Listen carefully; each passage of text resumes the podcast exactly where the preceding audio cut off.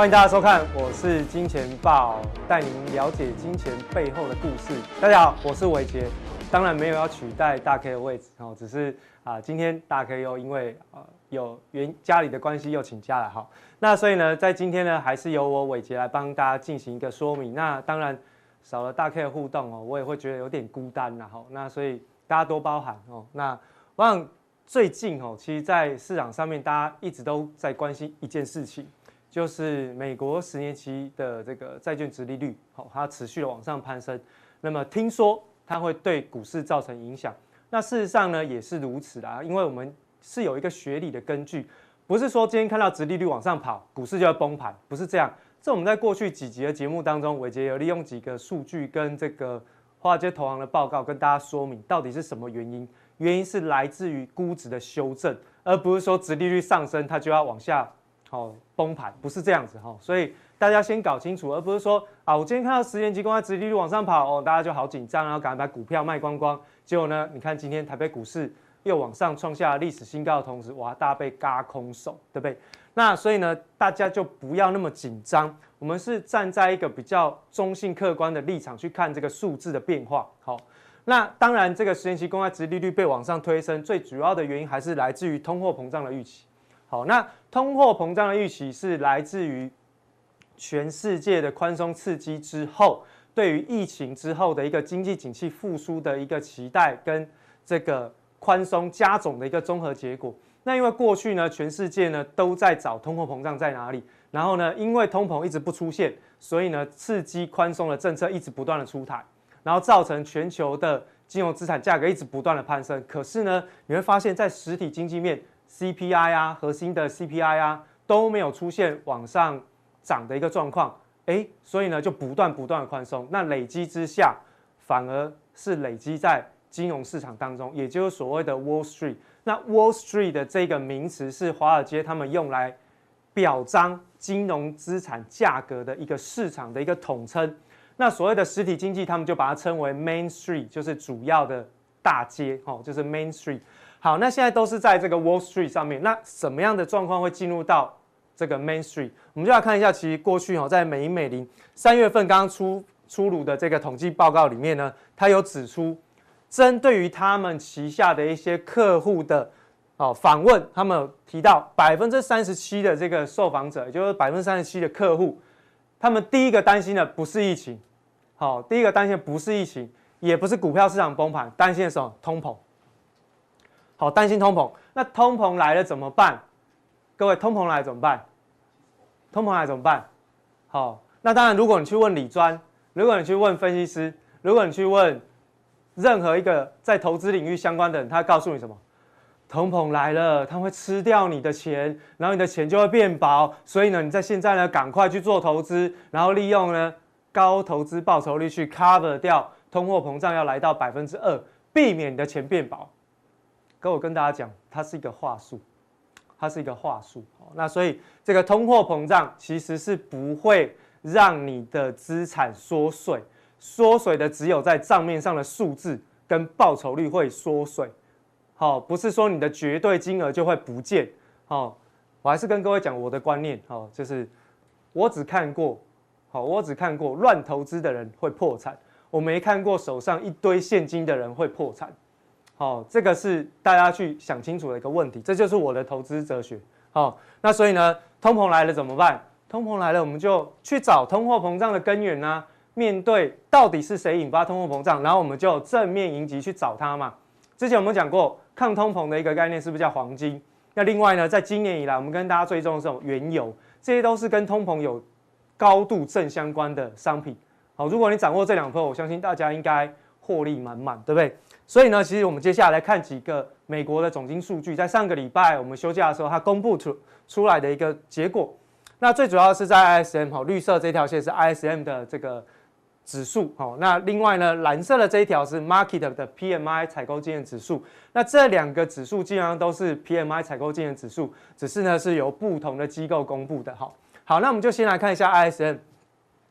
ISM 的这个采采购经理指数，其实它是往上喷出，好，就是它的综合指数是往上喷出。那相较于今年的这个呃三月份啊，好二月份啊，其实都是往上喷出，好，都是往上喷出。好，所以其实就目前看起来呢，ISM 的这个指数呢，它表现是相对好，也就是说，对于未来三到六个月的行情呢，这一些相关的经理人呢，诶，看法比较乐观。那 PMI 呢？PMI 它就是比较放缓一点点，好，那它的角度没有像 ISM 这么陡，它是直接平缓的往上升一点点，好，一点点，好，所以其实从两个方面来说，结果来说都是往上升，但是呢，在角度的部分有一点点不太一样。那我们就来看一下到底是哪里不太一样。那我们就先来看一下哈，这个往下，我们先看 ISM 哈，下面这张图是 ISM 的指数，对不对？那 ISM 的指数它分成两个区块哦，一个是制造业，一个是服务业，两个加在一起就是我们看到上面这一条线。那我们现在把这一条线分拆开成为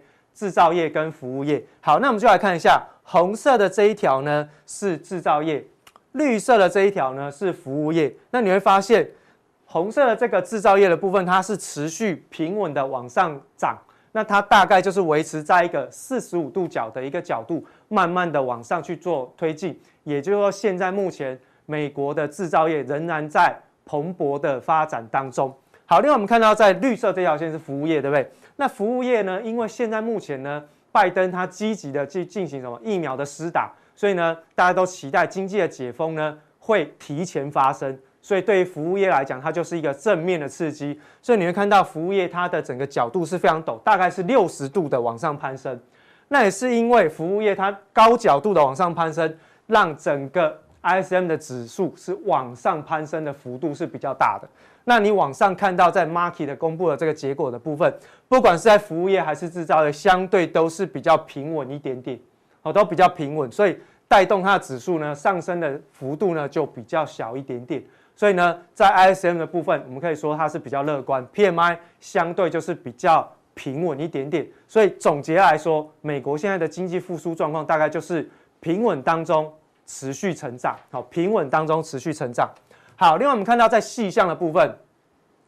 画面的左边这边是服务业，画面的右边就是我这边呢，它是制造业。好，那我们就先来看几个制造业的部分。那不管是在哪一个区块，我们看到。在这个产出的部分，新增订单、雇员，还有在这个呃这个供应商的交货的期间，在制造业的部分都是大幅度的往上增加哦，都是大幅度的往上增加。那另外呢，在服务业的部分，它是在新增订单的部分出现大幅度的增加，然后呢，在产出的部分也出现大幅度的增加。好，那雇佣员工数呢也增加，所以你看到。在这个月公布出来的那个失业率的部分有大幅度的往下降，从六点六点二降到六。好，那这个非农的新增就业人口就增加来到将近快百万的一个水准，这个都跟服务业有关哦。哈，主要都是来自于服务业。那当然制造业的部分雇员也是有增加。哈，那另外最主要的原因就是雇佣的员工增加跟交期的增长。哎，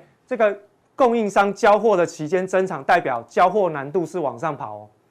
交货的时间拉长了，代表怎样？现在目前市场上普遍都还存在着缺货的一个现象，好，都还存在着缺货现象。但服务业比较不会有这个问题，这个是制造业的部分。因此，我们可以看到，在市场上现在普遍的缺货的现象当中，它还是出现了同样的反映出来是同样的状况，而且它是反映未来三到六个月都还是如此哦。那接下来我们看到在新出口订单的部分。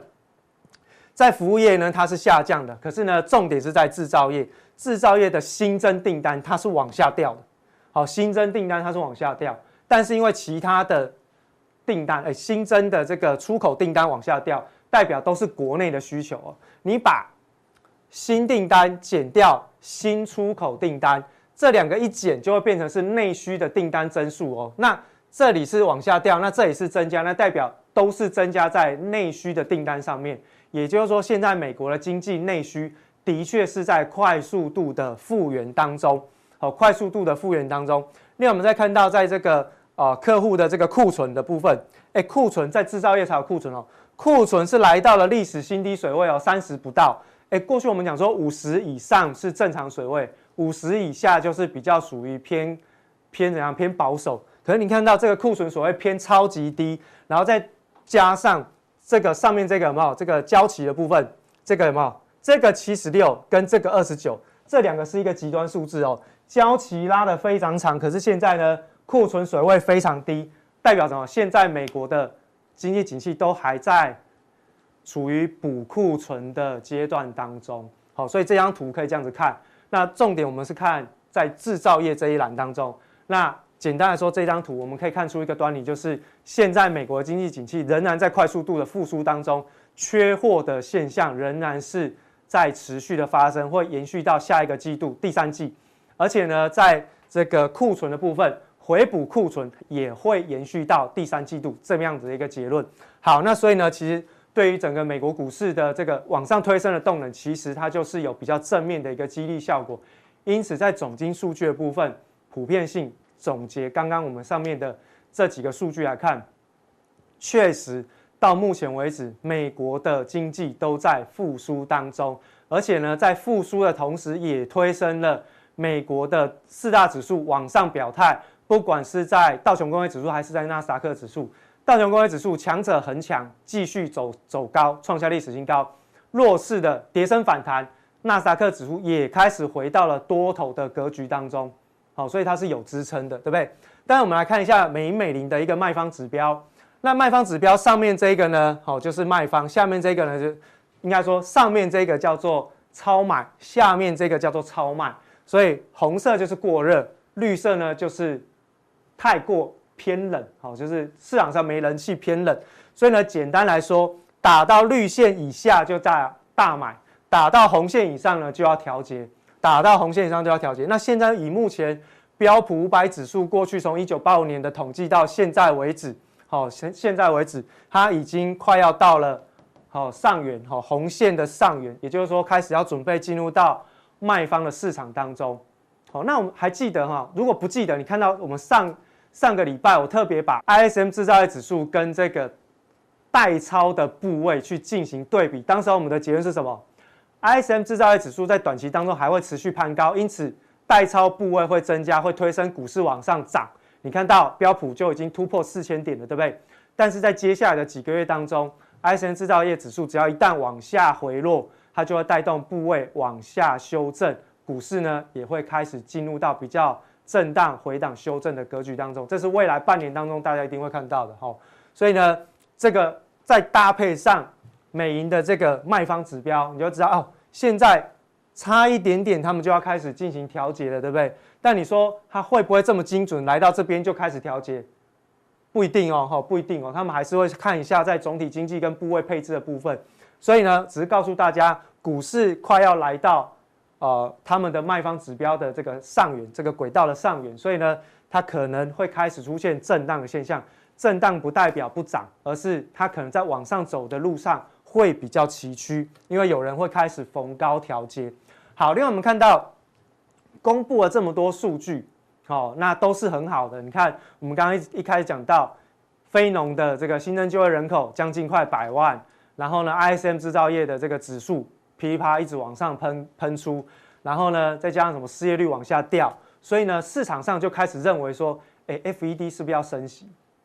哦，这么漂亮的数字，然后呢，会把整个通货膨胀落实在 mainstream，也就是在实体经济的部分会落实。那一旦落实，哎，再加上鲍威尔先前的谈话，已经开始试出怎么样？我要开始退出 QE 的一个谈话的内容，所以市场上开始针对上个礼拜的。总体经济的数据开始进行定价，从短期来说，到二零二二年的十二月之前，FED 它的隐含利率呢是会推升来到百分之零点五以上，也就是说到二零二二年十二月之前，它隐含有一次的升息机会，也就是说二零二二之前至少会升息一次，这是市场上交易出来的结果哈，有利率期货啊，哦，那用这个利率期货交易出来的这个结果换算出来。是这样子的一个讯息，好，这个是比较偏中线，哈，就是说短中线的部分。那更长期呢？二零二二年以后到二零二四年的十二月，这两年的时间，当初鲍威尔不是说二零二三年之前都不会升息吗？好，那我们就来看现在的现象。二零二二年的十二月到二零二四年的十二月这两年的时间，市场上交易出来的结果，它告诉你至少会升息六次，因为它推升来到一点三八五。一点三八五，你一码是零点二五嘛，就大概是六码，好，大概是六码，六次，好，六次升息一次一码嘛，好，那六次至少会有六次的升息机会，所以要么就是开始从二零二二年开始开始升息，然后呢，一路的到二零二四年会开始持续的走向升息的循环当中。好，这个是市场上定价出来的结果。好，市场上定价出来的结果。所以，其实为什么说我们会一直跟大家讲说，今年的整个美国股市它可能就是在一个大箱型区间当中震荡来回，原因就是因为第一个有退出 QE、有升息、有资金紧缩的风险，另外一个呢，拜登政府正在推。增税方案，大家都知道，增税一增下去，我们之前在啊金钱报有跟大家讲过嘛，哎，一升息，以标普五百来论，平均大概就是 EPS 影响百分之十，就你的 EPS 直接打九折就对了。哦，那是不是会影响到股价的估值？也会，哦，对，所以它为什么会在一个大箱型？我们之前这样做判断，哦，原因是来自于这边，哈，所以大家特别留意，市场上已经开始认为它会有一些升息的一个状况。好，那另外呢，就是在过去哈，这个我们记得三月份的时候，其实有一一个礼拜都是所谓的全球超级央行周，而在这个超级央行周当中呢，哦，就是三月中的那个礼拜，这个超级央行周里面很妙哈，大部分所有的新兴市场，大部分所有的新兴市场都在升息，包含什么？巴西、土耳其都在升息，而且都是极端的升息。那极端升息代表资金会紧缩，对不对？所以我们来看一下。蓝色这条线是代表纽约的这个股价指数，好，那这个纽交所所公布出来的一个股价指数的状况。绿色这条线呢是全球流动性，也就是说在央行的货币政策的部分往上跑，它就是比较宽松，好，那基本上它会跟着股价指数联动，高度正相关，因为流动性越宽松，会推升股价指数一直往上跑，对不对？好，之前也是一样嘛，那只要一旦出现背离，不管是哪一个指标背离，它都会迅速跟上。你看在这边。二零二零年的第四季的时候，哎，这边它的股价指数是往下掉，可是你看它全球流动性都还在往上跑，所以呢，它股价指数会反弹上来追它嘛，然后反弹上来追它，那一路的就亦步亦趋，亦步亦趋怎样，开始慢慢推升。可是呢，到了最近，哈，三月份过后，它出现怎样？它出现流动性开始停滞不前，甚至微幅度的往下跑，但是呢，股价指数一路还在往上推升，出现了这样的背离现象。如果按照过去这样子的一个惯性，就是哪一个指数背离，那它就会回去追什么？它就会回去追表现嘛。好，所以你看到流动性开始退潮，所以股价指数在未来其实都蕴含着有拉回的风险。拉回不是跟大家讲说它就要崩盘，在一个多头的行情当中，涨涨跌跌很正常。好，那不是说我今天流动性一紧缩，我今天就要往下崩下去，没有。除非今天的流动性是干枯枯竭到往下掉，然后掉得很严重，它才会崩盘。但没有嘛，它现在只是开始慢慢往下转折，那股价指数它就会开始亦步亦趋往下掉。所以，我们刚刚从利率的紧缩，好，市场上的定价开始进行紧缩，然后再加上全球流动性的指标，告诉大家，其实现在的股市在往上创高，它在一个环境里面叫做资金流动性紧缩的环境里面。因此，现在的创高能不能够维持的长久，不见得，它是一个大问号。好，另外这一个哈，下面这个指标非常非常重要哦，好，非常非常重要。为什么？LQD 是在美国市场挂牌的一档非常非常重要的投资等级债券的 ETF。大家会觉得，哎，它到底是什么？你可以去查 LQD 哈，这个是投资等级债券，好，最好的投资等级的债券的 ETF。同时，也是过去 FED 的护盘的标的。他不是说除了买这个一千两百亿每个月的这个呃购债计划之外，他还有一个叫做购买 ETF 的计划，他就是买这一档 LQD。LQD，它是成立以来最近哦，从三月份开始哦，最近以来最大的卖压就已经开始出现了。如果 FED 在这边有持续的护盘，那 LQD 的这个卖压不会很重，因为它的护盘力量如果越强，如就算人家卖的越多，只要它护盘力量越强，不让它掉下来，它的卖压不会是它成立以来最大。好，所以你看到 FED 已经在这个地方开始慢慢的出现紧缩的讯号。好，所以不用等到不用等到它在缩减购购债计划。他的这个动作其实就跟日本央行的黑田东彦一样，黑田东彦哦，QQE 开始说什么？每年六兆的这个 ETF 的护盘计划怎样撤出嘛？这个异曲同工之妙，异曲同工之妙。所以换言之，其实 FED 早就已经开始紧缩，否则你看到这个资金流动性为什么会开始往下掉？好，所以在全球股市都在创高的同时，我们还是跟大家讲，就是说流动性永远是推升股市一个非常重要的主要的力量。不管你的估值再好，不管你个股表现再好，经济环境再强，永远都是要有流动性去推升才会涨。没有流动性，股票市场就干掉了，干掉就会掉下来。好，好，那最后这张图我们来看一下哈，就是说美国的一些上个礼拜公布出来的一些就业状况的一个细项。那简单来说呢，红色好就是比较偏比较偏过热，好，绿色就是正在复苏当中，好，就是这样子看。所以当它还没有回到过去的水准的时候，其实都是在黄绿色、黄绿色的这个范围当中。因此，不管是在失业率，还是在就业人口，还是在劳动参与率，还是在它的薪资的衡量的水平当中，其实都还差过去非常远的距离。哈，前面这一框呢是过去的长期的统计值，你可以稍微去对照一下，对于他们长期的平均统计值来讲，都还差得很远。所以呢，它只是在数据上面展现得非常乐观，因为它是一个预期的心理结果。但是实际上，在劳动参与率的部分，在这个就业的部分，都还没有进入到真正的复苏。因此，现在哦，时间出现一个落差，市场上对于通货膨胀的预期跟实质的通货膨胀已经开始出现比较大的一个时间落差。所以，为什么现在的长天期的公债殖利率没有再继续往上攀升？因为它还没有落实在。Main Street 的环境里面，好，在这个落差的时间当中，当然就给全球的这个股市呢带来了一些喘息的空间，没有说像过去一样哦，压力很大，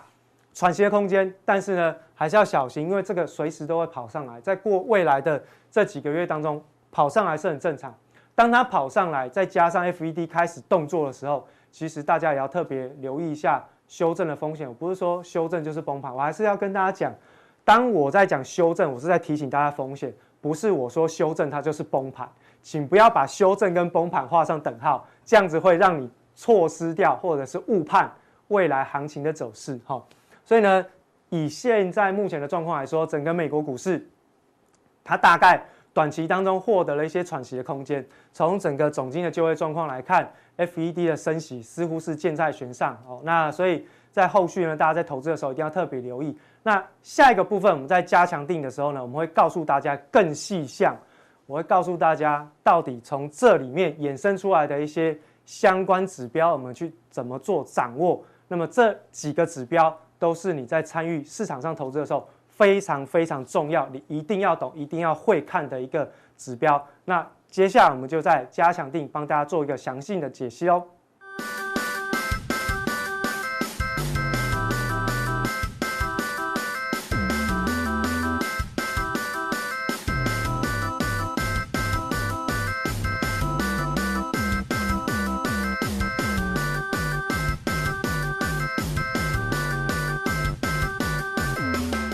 好，那当然大家关注就是说所谓美股的大 V 对决啊，其实也蛮吊诡，因为毕竟木头姐是最支持伊隆马斯克的啊，他旗下的 ETF 啊，每一档都有买特斯拉哦，所以说呢，他当然就觉得说，现在目前美国的科技创新，呃，引领全球的科技进步嘛，哈，所以说科技创新下面我们会看到哈，其实过去二十年有一个很明显的现象啊，就是物价越来越低，好，因为科技创新导致了这个。呃，生产成本的下降，哈，所以木头姐这个看法，其实我个人觉得也并没有错，哈，是依照过去的经验来看。但因为毕竟资本市场真的是涨得非常多了，哈，所以你可以看到巴菲特指标，啊，已经来到了这个极高的位阶。那当然，伊隆马斯克他提出这种警讯，哈，呃，显示呢，他其实也有在关注资本市场，哦，呃，同时我们可以看到，巴菲特现在目前，如果以他这个指标来看的话。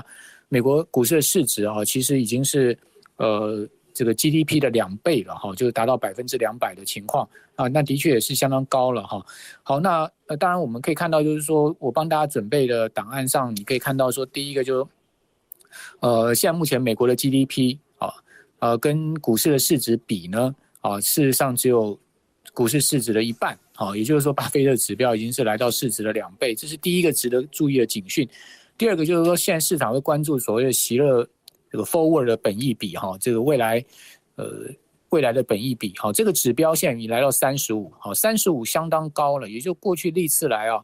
呃，仅仅只有一次啊，比这次的三十五的本益比来的更高。好，过去历次我们可以看到的状况呢都没有这么高，所以以席勒本益比来看，其实美股也达到一个非常高的一个位阶啊，这也是毋庸置疑的。还有就美林的牛熊指标，现在目前指向七点二，那七点二这个数字呢，其实已经进入到所谓过热超买区了。那当然还没有到八以上哦，那个是极度过热哈。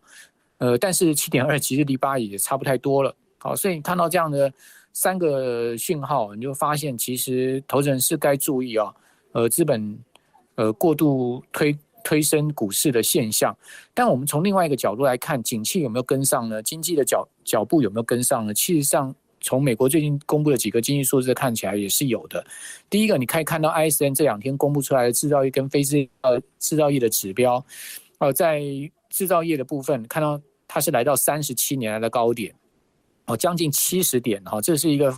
极夸张、极高的情况。另外，非制造业指数最新公布出来的数字呢，也来到了六十多点哈，呃，也是一九九七年来的新高，所以显示美国的经济确实啊，它也是相对持续在往上推升啊，呃，相对不错的一个状况啊，甚至我们可以讲说，相对呃是一个很好的状况。好，所以。从这个 I C N 的指标来看，哎，那似乎大家又可以合理去解释股股股票持续上涨，包括台股最近呃持续创新高，大家也是从不管是外销订单呐，哈，或者说三月所公布出来的上税公司的营收情况，你看到也的确真的是一个龙井了哈，好，这也是毋庸置疑。所以不管是呃估值的部分，或者是说你可以看到现在目前市场的气氛，啊，往往就出现一些比较矛盾跟呃冲突的地方。那我觉得。股市在高档哦，这种矛盾跟冲突的现象哈，或者说投资人的心理情绪，我们也可以理解。